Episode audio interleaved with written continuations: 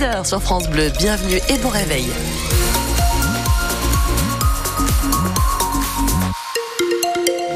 Sur la route à 6h, Janelle Bernard, tout va bien? Comme l'expression dit si bien, il n'y a pas un chat. Voilà, circulation fluide. Alors c'est les vacances vendredi matin, il est 6h du matin en même temps, vous me direz. Mais il n'y a pas de problème de circulation à vous donner ce matin. Tout roule. C'est plutôt une bonne nouvelle. Pour la météo, c'est un ciel tout gris annoncé, Stéphanie. Oui, avec des averses parfois orageuses sur le bassin d'Arcachon ce matin. Jusqu'à 40 mm de pluie attendue sur les Landes girondines. Attention au vent encore aujourd'hui. Pour les températures maximales euh, aujourd'hui, ce sera entre 8 et 10 degrés. Ça baisse un peu. Quel est le juste prix du vin Débat porté devant le tribunal de commerce de Bordeaux par un viticulteur retraité de Sivrac dans le Médoc qui reproche à deux négociants d'avoir acheté sa production à un prix abusivement bas en 2021 et en 2022 et qui a obtenu gain de cause hier en invoquant la loi Egalim qui stipule justement qu'un produit agricole ne peut pas être écoulé en dessous de son coût de production. Une décision inédite et une victoire plus que symbolique en pleine crise viticole viticole et agricole pour Rémi Lacombe. C'est ce viticulteur qui a mené ce combat devant la justice. Je suis très fier d'avoir engagé ce combat, je n'en suis pas orgueilleux. On m'a dit que j'étais David contre Goliath, mais quand David est sûr qu'il a raison et qu'il porte une cause bien plus grande que lui, il se sent plus grand. Ensuite, je suis très fier aussi parce que ma région est en train de crever et j'imagine bien qu'à partir de la semaine prochaine, il va plus y avoir un courtier en vin qui va arriver pour acheter du vin à 1200 euros le tournoi sans qu'on lui dise, bah, tu vois, ça peut finir comme ça pour toi, quoi.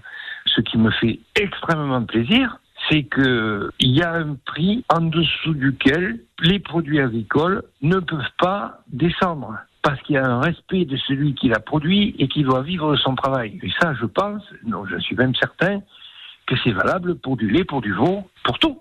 Les deux négociants condamnés à lui verser 350 000 euros de réparation ont maintenant un mois pour faire appel. Des négociants également dans le viseur hier matin du collectif Viti 33, les grands chais des vins de France à Landiras, bloqués toute la matinée, comme la centrale logistique systémue de Langon. Nouveau coup de pression juste avant l'ouverture du salon de l'agriculture à Paris demain. Et pour tenter d'éteindre la colère, Emmanuel Macron dégainera demain sa formule du grand débat déjà utilisé face aux gilets jaunes. Dans l'arène, un grand débat donc avec l'ensemble des acteurs du monde agricole dès l'ouverture de ce salon à Paris. Les soulèvements de la terre ne sont finalement pas conviés pour garantir la sérénité des échanges selon l'Elysée, alors que la FNSEA a refusé de participer à ce rendez-vous si le collectif écologiste radical était présent. Un mort sous le passage de la tempête Louis.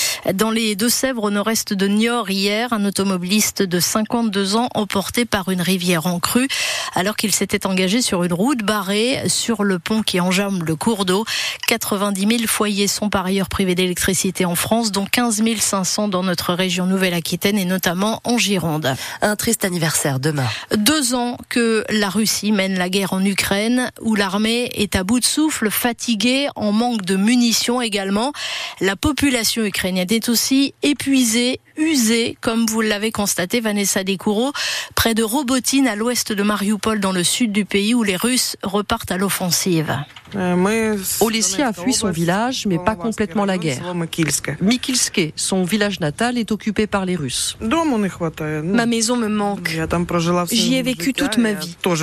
Mais ici, c'est aussi l'Ukraine. Le principal est que je sois en Ukraine, sur ma terre natale. Son mari Arthur, lui, ne fait pas dans la nostalgie, dans la colère plutôt contre le pouvoir ukrainien, incapable de mettre un frein à la corruption qui ronge le pays. On nous dit qu'on donne des milliards pour le pays. Mais où sont-ils Personne ne les a vus ici sur le front. Regardez dans quelle voiture nos gars circulent. Ils ne peuvent même pas ramener leurs frères d'armes du front. Parce qu'ils n'ont rien pour le faire. Arthur n'a pas fini son coup de colère qu'une cliente de l'épicerie s'en mêle. C'est Valentina, 67 ans. Les autorités, si elles allaient sur le front, nous tous on les suivrait, on les soutiendrait. Les garçons qui sont ici, ça fait mal de les voir quand ils reviennent du front.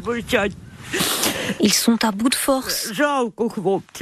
Ils nous font pitié, ces gars. Eux, ils ne croient plus en rien. Dans ce village, même s'il reste encore quelques habitants, la plupart des maisons sont désormais habitées par des militaires. Un reportage de Vanessa Descoureaux en Ukraine. Et depuis le début de la guerre, il y a deux ans, la Gironde a accueilli 2840 déplacés d'Ukraine.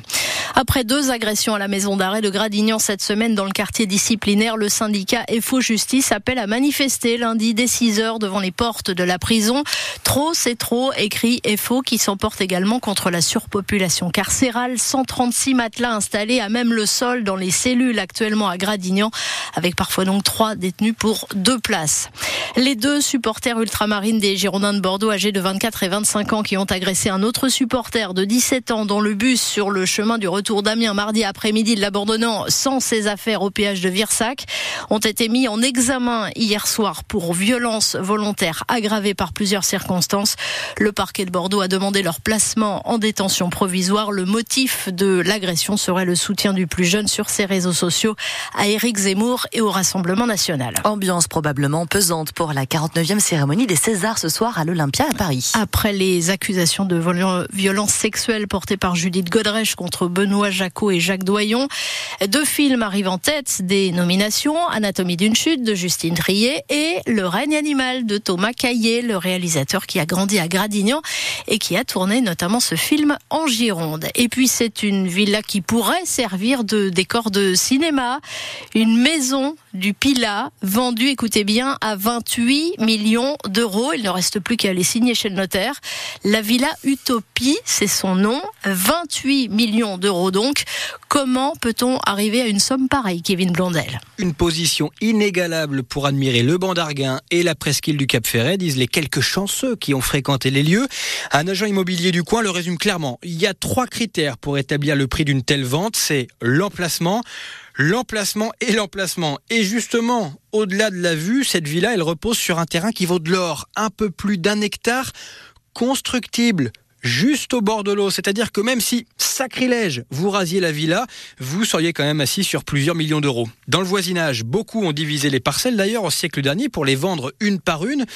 On y trouve aujourd'hui d'autres demeures très cossues. Alors, cette villa Utopie a jusqu'ici été épargnée. Le parc est magnifique avec un cours de tennis et une piscine. Elle a été bâtie et possédée dans les années 60 par la famille Gaume, célèbre pour avoir construit une bonne partie des villas les plus luxueuses du Pilat. Et vous allez me demander, qui l'achète? Désormais une star de cinéma, un milliardaire français, étranger, ça, c'est un secret bien gardé pour le moment. Et il y a trois ans déjà, une autre villa sur le bassin d'Arcachon, mais juste en face euh, du Pilat, hein, au Cap Ferré, avait atteint un record à l'époque, 17 millions d'euros pour cette propriété acquise par le propriétaire de Free, Xavier Niel.